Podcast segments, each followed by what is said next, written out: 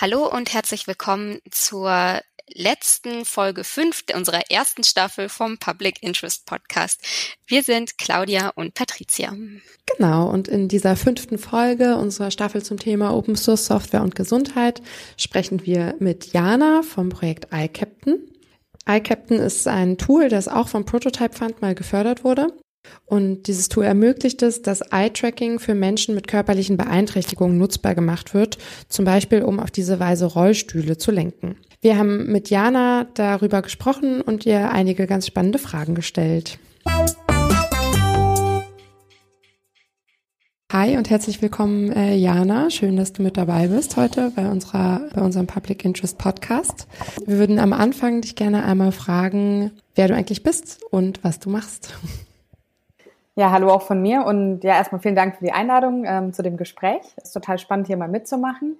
Ja, also ich habe einen Hintergrund ähm, in Gesundheitspädagogik und Gesundheitswissenschaften und gehe eigentlich seit 2017 mehreren beruflichen Tätigkeiten nach. Zum einen arbeite ich als sozialpädagogische Fachkraft bei der Caritas mhm. und zum anderen äh, schreibe ich gerade meine Doktorarbeit im Bereich der Versorgungsforschung. Und da beschäftige ich mich mit, mit dem Thema der Gesundheitsversorgung von Frauen mit Fluchtgeschichte. Und da habe ich viele qualitative Interviews auch geführt mit Frauen mit Fluchtgeschichte und auch mit ja, Expertinnen und Experten. Mhm. Und ähm, neben diesen beiden beruflichen Tätigkeiten ähm, arbeite ich eben auch seit 2017 an iCaptain. Und ähm, wir haben da in diesem Jahr eben, also 2017, unsere erste Förderung mit dem Social Innovation Lab in Freiburg bekommen. Und da haben wir sozusagen mit der Idee von einer ähm, Rollstuhlsteuerung gestartet, die mit Blickbewegungen funktioniert. Und unsere erste finanzielle Förderung haben wir dann 2020 eben durch den Prototype Fund erhalten und hatten dann eben die Chance, wirklich intensiv auch an unserer Idee weiterzuarbeiten. Mhm. Und ja, in iCaptain selber sind neben mir auch noch ähm, Markus Hörmann, das ist ein Softwareentwickler, und Hanna Rixkas, das ist auch eine sozialpädagogische Fachkraft, und Max Besold, das ist ein Medizintechniker. Und ja, meine Aufgabe oder meine Rolle so in iCaptain sind vor allem Anträge oder auch der Netzwerkaufbau, Projektkoordination und Produkttestungen. Ich äh, würde das jetzt nochmal kurz, einmal kurz zusammenfassen, weil der Kern von iCaptain, der war jetzt so schön in all dem Ganzen also äh, verpackt. Ich habe jetzt ein bisschen Angst, dass es verloren gegangen ist. Also iCaptain macht Eye-Tracking möglich für Menschen mit körperlichen Beeinträchtigungen, also zum Beispiel damit damit Rollstühle gesteuert werden können. Das ist richtig, oder? Das ist absolut richtig, ja. Okay, super. Und kannst du ein bisschen was darüber erzählen, wie ihr bei der Entwicklung vorgegangen seid? Also du hast jetzt schon erklärt, ihr seid irgendwie ein sehr vielfältiges Team mit unterschiedlichen Kompetenzen. Genau, kannst du ein bisschen ausführen, wie ihr da zusammengefunden habt und wie ihr bei der Entwicklung vorgegangen seid? Weil Eye-Tracking ist jetzt was, das kenne ich aus anderen, also aus anderen Kontexten, mal ist das proprietären und da macht das mal den Eindruck auf mich, dass es doch sehr, sehr komplexes Thema ist. Hm. Ja, also es ist so, dass unsere Teammitglieder Max und Markus, die haben vor einigen Jahren, ich glaube, es war eben so 2017 oder 16, so ein Video von Silas gesehen und das ist ein junger Mann, der hatte einen schweren Unfall und war dann sehr schwer körperlich beeinträchtigt und ähm, der YouTuber Finn Kliman hat dann ihm so einen Roboterarm gebaut, um ihm so ein Stück mehr Selbstständigkeit zurückzugeben. Und ja, dieses Video hat irgendwie Max und Markus ziemlich beeindruckt und daraus ist dann eigentlich wirklich diese Idee entstanden, wie cool das eigentlich wäre für Menschen wie Silas, eben so einen Rollstuhl zu bauen, den er selber mit den Augen steuern kann, weil er eben seine Hände nicht mehr nutzen kann. Also es gibt ja diese elektrischen Rollstühle, die man klassischerweise ja eben mit der Hand steuern kann und wenn Menschen das nicht mehr können, dann wird ja auch oft so der Mund oder das Kinn dafür verwendet. Und da haben wir aber eben viel die Rückmeldung auch von Menschen, die selber das Nutzen auch bekommen, dass es zum einen total unästhetisch ist und zum anderen aber auch zum Beispiel eine Kommunikation parallel gar nicht mehr ermöglicht. Und das war eigentlich so ein bisschen der Startschuss für die Idee. Und Max und äh, Markus selber haben schon immer viel irgendwie zusammen auch an Ideen getüftelt und kennen sich auch schon ewig, also sind alte Schulfreunde. Und ja, die beiden sind dann eigentlich auf Hannah und mich zugegangen, weil wir eben selber einen Background auch ähm, im Gesundheitsbereich haben und ja, also es ist tatsächlich eine einfach so eine Idee aus so einem Freundekreis ähm, dann entstanden und dann haben wir eben angefangen, daran weiterzuarbeiten. Und ja, das stimmt mit dem Eye-Tracking. Also das ist eben so, dass, dass sich das ziemlich verändert hat, weil eigentlich gibt es das schon total lange. Also ich glaube schon irgendwie seit 20 Jahren oder so wird es eben viel genutzt und es ist ja eben, das System funktioniert ja so, dass eben mit so einer kleinen Kamera eben die Position von den Augen auf dem Bildschirm erfasst wird. Und so weiß man eben, wo der, wo der Nutzer gerade hinblickt oder die Nutzerin. Und man hat es eigentlich früher vor allem im Forschungskontext ähm, benutzt, also vor allem in der Psychologie tatsächlich, um so Sachen über Aufmerksamkeit und Leseverhalten zu lernen. Und dann war es aber eben so, dass vor einigen Jahren dieses Eye-Tracking so im Gaming-Bereich tatsächlich angekommen ist. Und dann waren die Eye-Tracker für einen wirklich erschwinglichen Preis auf dem Markt auch erhältlich. Also zuvor war das, ja, waren das einfach sehr, sehr teure Produkte. Und dadurch, dass es aber im Gaming-Bereich dann ankam, war das für uns eben auch, ja, nutzbar und greifbar. Und neu an iCaptain ist eben, dass wir Eye-Tracking eben nutzen, nicht nur um zu messen, wo die Augen sozusagen hinblicken, sondern dass wir tatsächlich auch den Nutzer dann ermöglichen oder der Nutzerin etwas sozusagen aktiv mit den Augen zu steuern. Und unsere erste Produktidee, also unser erster Prototype war dann eben die Rollstuhlsteuerung, wo man dann eben aktiv mit den Augen sozusagen den Rollstuhl steuern kann. Und also ist das schwer? Also ich habe auch mal bei so, äh, bei so Verbraucherforschung als ähm, also so als Teilnehmerin äh, mitgemacht, wo ich dann so Webseiten testen musste und die haben dann geguckt, wo meine Augen hingehen, um zu schauen, wie gut die Webseite ist. Aber da muss ich ja meine Augen nicht fokussieren oder kontrollieren, um was zu steuern. Also was, was, was bekommt ihr da so für Rückmeldung? Also ist das was, was man richtig, richtig üben muss, um dann wirklich ähm, gute Ergebnisse zu bekommen? Oder ist es relativ einfach, Sachen mit den Augen zu steuern? Also es ist so, wir haben das am Anfang vor allem auch ähm, selbst viel getestet. Also ich habe irgendwie selber auch ähm, im Rollstuhl gesessen und versucht, äh, mich durch die Gegend zu chauffieren. Und also so nach meiner eigenen Erfahrung ist es auf jeden Fall so, dass es was ist, was Übung braucht. Also es ist schon intuitiv, weil es ist tatsächlich so, man hat halt vor sich, also wir haben sozusagen eine Kamera auf einem Tablet angebracht und man sieht eben mit einem Weitwinkel einfach die Umgebung vor sich. Und wenn du dann zum Beispiel nach rechts schaust, dann fährt dein Rollstuhl nach rechts, nach oben, dann fährt er nach oben wenn du nach unten schaust, dann fährt er nach hinten. Also es ist eigentlich schon intuitiv, wie das funktioniert. Aber es ist eben trotzdem so, dass, dass es auf jeden Fall Übung braucht. Und das ist eben auch so ein bisschen für uns der Grund, warum wir auch gesagt haben, es wäre so wichtig, das wirklich als Open Source Produkt anzubieten und nicht als teures Medizinprodukt. Weil wenn man Medizinprodukte beantragt, ist ja oft das Problem, die werden wirklich erst in dem Stadium bewilligt, wenn nichts mehr anderes geht.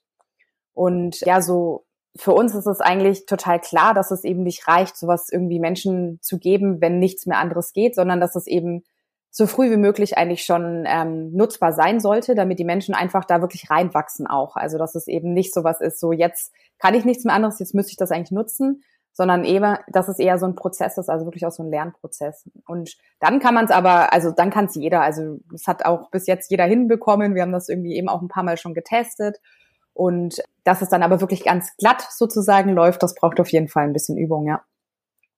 Jetzt meintest du ja vorhin, dass diese Rollstuhlsteuerung durch das Eye-Tracking jetzt so die erste, erste Idee war in dem Zusammenhang. Aber heißt das, ihr habt eigentlich vor oder stellt euch vor, dass man noch weitere Dinge zum Beispiel steuern kann mit dem Eye-Tracking? Und also wenn ja, was wäre das zum Beispiel? Ja, also stellen wir uns absolut vor, weil ähm, wir sind der Meinung, dass einfach dieses Potenzial von Digitalisierung vor allem für Menschen mit Beeinträchtigungen, mit körperlichen Beeinträchtigungen einfach viel zu wenig genutzt wird. Mhm. Und es liegt zum einen schon einfach daran, dass der Markt klein ist und dadurch vielleicht das Interesse einfach auch nicht so groß ist, da Sachen zu entwickeln.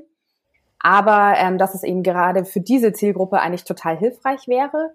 Und also was, woran wir auch aktuell so ein bisschen arbeiten, was so unsere andere Idee jetzt eben auch noch ist, ist tatsächlich, dass wir so ein, so ein App Store bauen wollen, also so eine Plattform sozusagen, wo unterschiedliche Anwendungen möglich sind, um ja die verschiedensten Sachen zu steuern. Also sowas mhm. wie, keine Ahnung, einen, einen äh, Music Player oder auch, dass man ja einen Browser einfach steuern kann, wenn man zum Beispiel auf dem Instagram Link schaut, dass man, dass der sich dann sozusagen direkt öffnet. Also das, ja, also da gibt's wirklich total viel Potenzial. Und da sind wir gerade auf jeden Fall noch dran, rauszufinden, was da einfach alles noch möglich ist, ja. Und das heißt, dass ihr eure Nutzerinnen, die, die finden euch oder ihr findet sie. Also äh, mich würde interessieren, wie eure Software dann zum Einsatz kommt, weil du meintest ja schon, ihr versucht es extra nicht als Medizinprodukt sozusagen zu vermarkten oder aufzustellen. Aber wie würde dann, kommt dann zum Beispiel die Software zur Steuerung von äh, Rollstühlen zu den Leuten, die sonst die Rollstühle herstellen? Ja, also im Moment ist es tatsächlich so, dass wir das Produkt nicht offen auf dem Markt haben. Das liegt vor allem daran, also das äh, Rollstuhlsteuerungsprodukt, weil wir in der Zeit ähm, von der Förderung mit dem Prototype Fund einfach ja uns viel natürlich auch mit dem rechtlichen Hintergrund beschäftigt haben Und es ist le leider eben so, dass es in Deutschland ja nicht so einfach ist, einfach mal so ein Produkt auf den Markt zu bringen, sondern da gibt es ja auch viele ähm, Anforderungen, denen man irgendwie folgen muss. Und es ist eben so, dadurch, dass das Produkt in Verbindung mit einem elektrischen Rollstuhl funktioniert und ein elektrischer Rollstuhl ist wiederum ein Medizinprodukt. Und alle Produkte, die nur mit einem Medizinprodukt in Verbindung funktionieren, ähm, brauchen eine Klassifizierung als Medizinprodukt. Und diese Klassifizierung hat unser Produkt im Moment nicht, deswegen können wir das so nicht auf den Markt bringen. Das, hat ein, das sind dann einfach Haftungsfragen für uns, also ähm, deswegen ist es nicht so einfach. Inwieweit wir das dann eben so als Endprodukt wirklich veröffentlichen können, das ist eben gerade was, was wir auch noch diskutieren, weil es eben diese Klassifizierung bräuchte und wir dann noch nicht ganz klar sind, inwieweit sich das dann auch mit diesem Open Source Gedanken eben, ja, inwieweit es dann vielleicht auch kollidiert. Und deswegen haben wir auf GitHub tatsächlich auch zum Ende von der Prototype-Förderung eher einzelne Bausteine davon veröffentlicht als ein Gesamtprodukt. Und ja, das ist so ein bisschen der aktuelle Stand zu dieser Produktidee und zu deiner Frage, wie wir an die Menschen rankommen. Also wir haben eine Website, iCaptain.de und es ist tatsächlich so, dass uns immer mal wieder Leute einfach anschreiben und sagen, hey, ich bin irgendwie Lehrerin an einer Sonderschule, Förderschule und ich habe hier eine Klasse, da sind so und so viele Kinder im Rollstuhl und ich habe irgendwie das gelesen und dachte, das ist irgendwie cool und können wir das mal ausprobieren. Mhm. Und dann gibt's auch oft Privatpersonen, die einfach an uns rantreten die wirklich sagen, ich habe hier einen Bruder, ich habe hier einen Arbeitskollegin, Arbeitskollegen und ähm, das ist irgendwie eine coole Sache. Und wir sind eben auch durch diese erste Förderung im Social Innovation Lab in Freiburg, es ist eben so ein Co-Working Space, auch da einfach von Anfang an ganz gut vernetzt gewesen. Und ich selber und auch Hanna Rixgas, wir arbeiten auch für Wohlfahrtsverbände und haben dadurch ein breites mhm. Netzwerk, sage ich mal so, in diesem Bereich. Deswegen läuft das eigentlich ziemlich gut, also auch für die ganzen Produkttestungen und wir führen ja auch immer wieder so Interviews zu den Bedarfen oder was haltet ihr hiervon und davon und da haben wir eigentlich einen ziemlich guten Zugang, um dann wirklich, ja, sag ich mal, das Produkt dann auf den Markt zu bringen. Das ist auf jeden Fall was, wo man dann nochmal sagen muss oder nochmal gut überlegen muss, reicht das aus oder erreichen wir da viele Menschen vielleicht auch nicht? Also das ist auf jeden Fall, was noch offen ist, auch bei uns, ja. Mhm. Genau, also das heißt, also ich habe so den Eindruck, dass man jetzt noch so ein bisschen so Tüftlerin sein muss, um das dann aufzusetzen. Oder wenn jetzt so Anfragen von außen kommen, zum Beispiel diese Schulklasse oder diese Lehrerin, helft ihr dann beim Setup oder wie geht's dann sozusagen weiter nach der Anfrage? Ja, also beides. Also es ist eben so, dass wir im Moment tatsächlich auch so einen Testkoffer, nennen wir das, ähm, sozusagen bestücken und der soll dann wirklich so sein, dass da eben so ein Tablet drin ist, ein Eye-Tracker drin ist und dann erste Apps da eben auch draufgespielt sind, mit denen man dann eben Eye-Tracking auch nutzen kann. Und da ist dann schon einfach eine Einleitung, soll dann wirklich beigelegt sein. Also in der ganz klar ist so, jetzt stecke ich den Stecker hier rein und jetzt muss ich dieses und jenes machen. Dass das wirklich jeder dann einfach auch genauso nutzen kann. Also man soll diesen Koffer eben aufklappen können und dann alles einfach nutzen können, was da drin ist. Und natürlich stehen wir dann, also wir haben ja mit iCaptain auch einen Verein, der ja auch nach wie vor noch besteht, als ähm, ja, Backup sozusagen auch da und auch für, für Rückfragen sind wir dann natürlich auch offen. Und ja, also das ist eben so ein bisschen unser Wunsch einfach. Also es gibt auch schon ganz viele Sachen auf dem Markt, also nicht nur die Apps, an die wir jetzt denken in der Entwicklung, sondern es gibt auch Sachen, die man schon nutzen kann, wie zum Beispiel eine Tastatur, die sich per, per Eye-Tracking bedienen lässt. Also das ist auch wirklich was, was Open Source auch schon da ist. Und wir wollen auch einfach auf andere Entwicklungen, die schon da sind, aufmerksam machen, weil ja, ich glaube, das Problem ist einfach auch oft, dass die Menschen von den Sachen einfach auch nichts wissen. Also es ähm, so ein bisschen auch die ja die Bühne dafür fehlt und vielleicht auch der Zugang des Wissen und das ist auch so ein bisschen so ein Ansatz, den wir auch verfolgen wollen.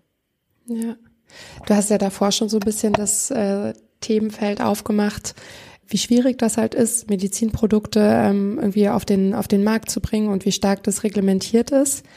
Würde mich mal deine, deine Einschätzung zu interessieren. Also findest du, dass das irgendwie ein angemessenes Maß ist äh, an, an Regulierung? Also ihr werdet jetzt wahrscheinlich vielleicht noch ein bisschen Zeit und Anstrengung brauchen, bis ihr dann irgendwie so iCaptain richtig vermarkten könnt. Dabei könnte man ja sagen, okay, es ist irgendwie ein cooles Produkt, das, das funktioniert. Trotzdem, genau, wird es jetzt wahrscheinlich dann noch ein bisschen dauern und vielleicht nicht ganz leicht sein, das zu machen. Findest du, das ist vielleicht ein bisschen zu viel Regulierung oder denkst du, es ist angebracht? Ich glaube, es kommt so ein bisschen auf die Produkte an, würde ich ähm, sagen.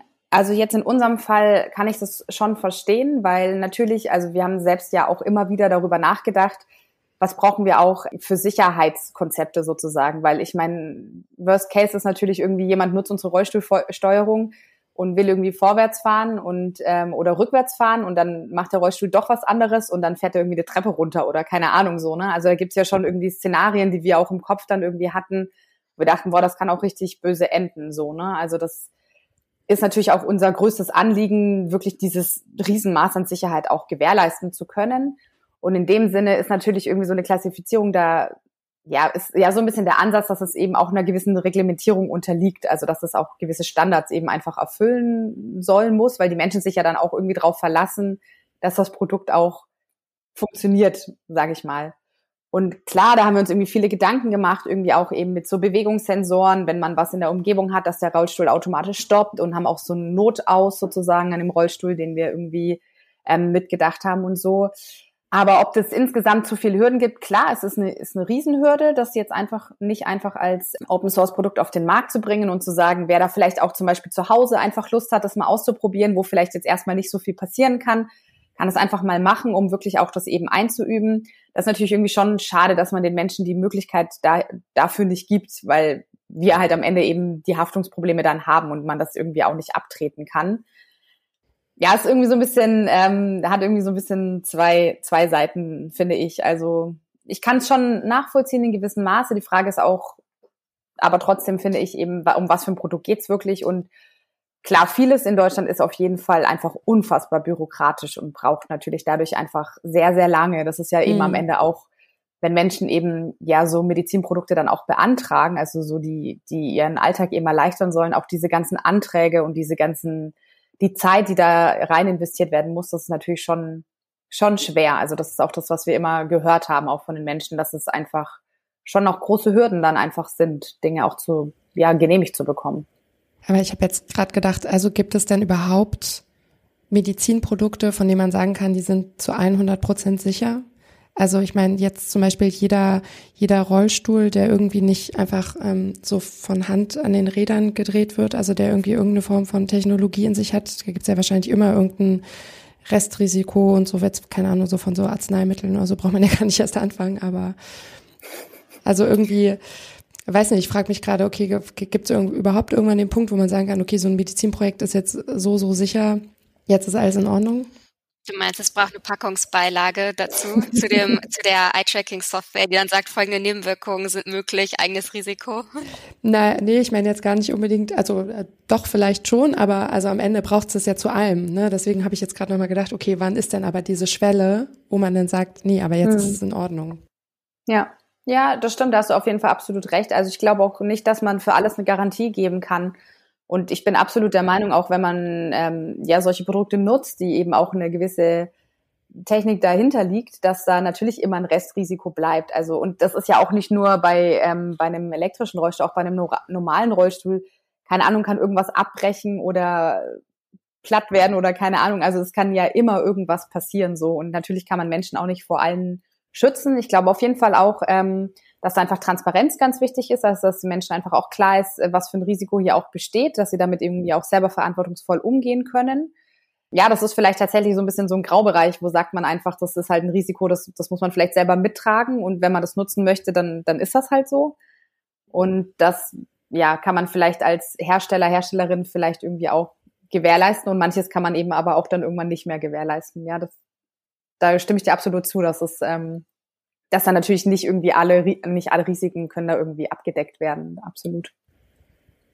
Der äh, Eindruck ist ja, dass ein wichtiger Aspekt bei iCaptain schon der ist, so die ähm, Selbstbestimmung von Menschen mit körperlichen Beeinträchtigungen zu stärken. Und genau, du hast es ja auch gesagt, da gibt es irgendwie so gegenüber diesen ähm, Rollstühlen, die man zum Beispiel irgendwie so mit dem, mit dem Mund steuert. Da gibt es irgendwie so einige, einige Vorbehalte, dass die irgendwie nicht so gerne genutzt werden.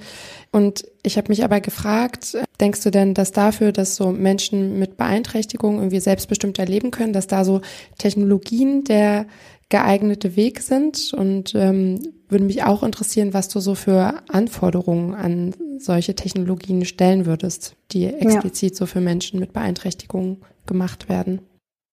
Also ich würde auf jeden Fall sagen, dass Technologien ein maßgeblicher Weg sind für mehr Selbstbestimmung und ja, mehr Autonomie.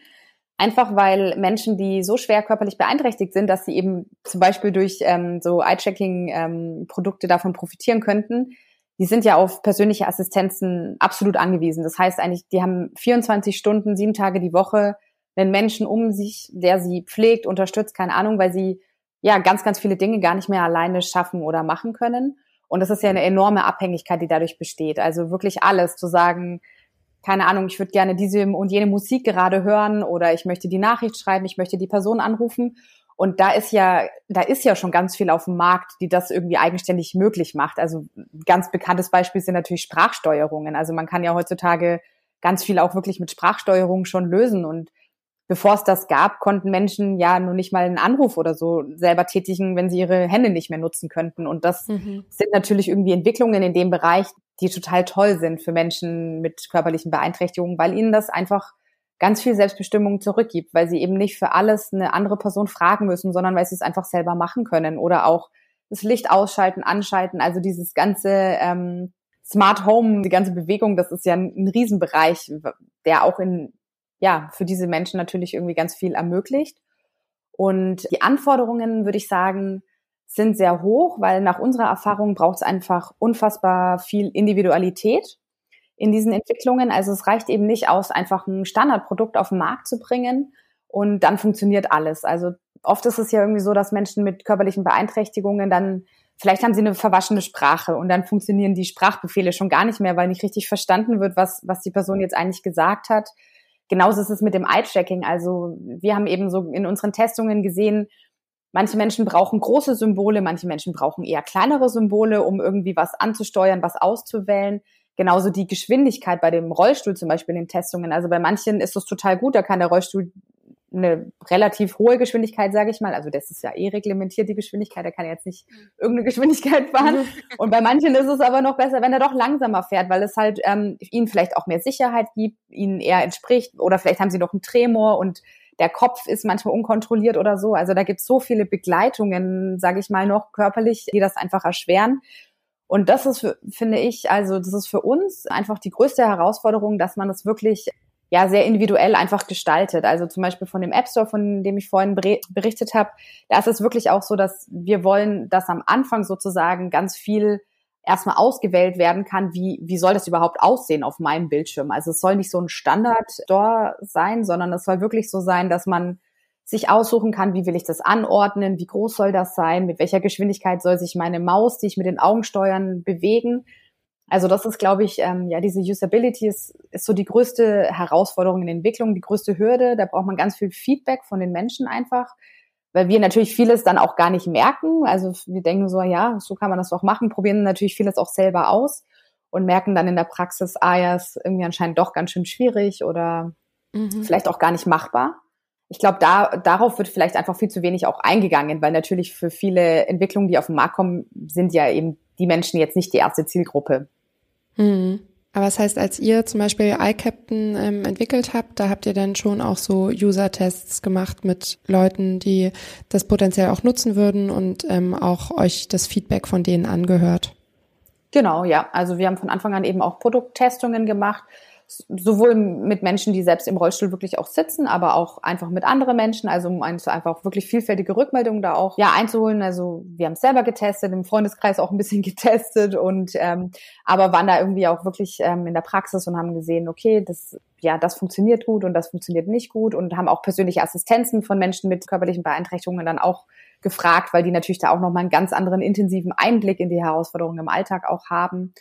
Und ja, also wir glauben auf jeden Fall, dass so ein partizipativer Ansatz total wichtig ist in diesen Produktentwicklungen. Also dass man da wirklich von Anfang an die Menschen mit einbezieht und dass nur dadurch eigentlich das wirklich gewährleistet werden kann, dass das auch am Ende wirklich nutzbar ist. Ich fand es auch nochmal schön, dass du eben ja auch meintest, also es ist nicht nur für Selbstbestimmung, also für so ein selbstbestimmtes Leben wichtig, sondern dann natürlich auch, ähm, also es hängt eng damit zusammen, so für Privatsphäre, ne? dass ich Leute nicht dabei haben muss, wenn ich zum Beispiel telefoniere oder wenn ich äh, einen Brief schreiben will oder was auch immer. Das fand ich auch nochmal total wichtig, weil als du es so erzählt hattest, ne, was das dann alles bedeuten kann, musste ich schon kurz schlucken und dachte so, ja, okay, das sind jetzt nicht unbedingt Sachen, wo ich ständig möchte, dass jemand daneben steht. Ja, das fand ich nochmal voll schön, also welches Potenzial dann auch über, also Selbstbestimmung ist mal so ein großes Wort, ne? Und ich fand es nochmal schön so zu sehen, ja, was, was steckt denn dann im Alltag noch alles äh, dahinter?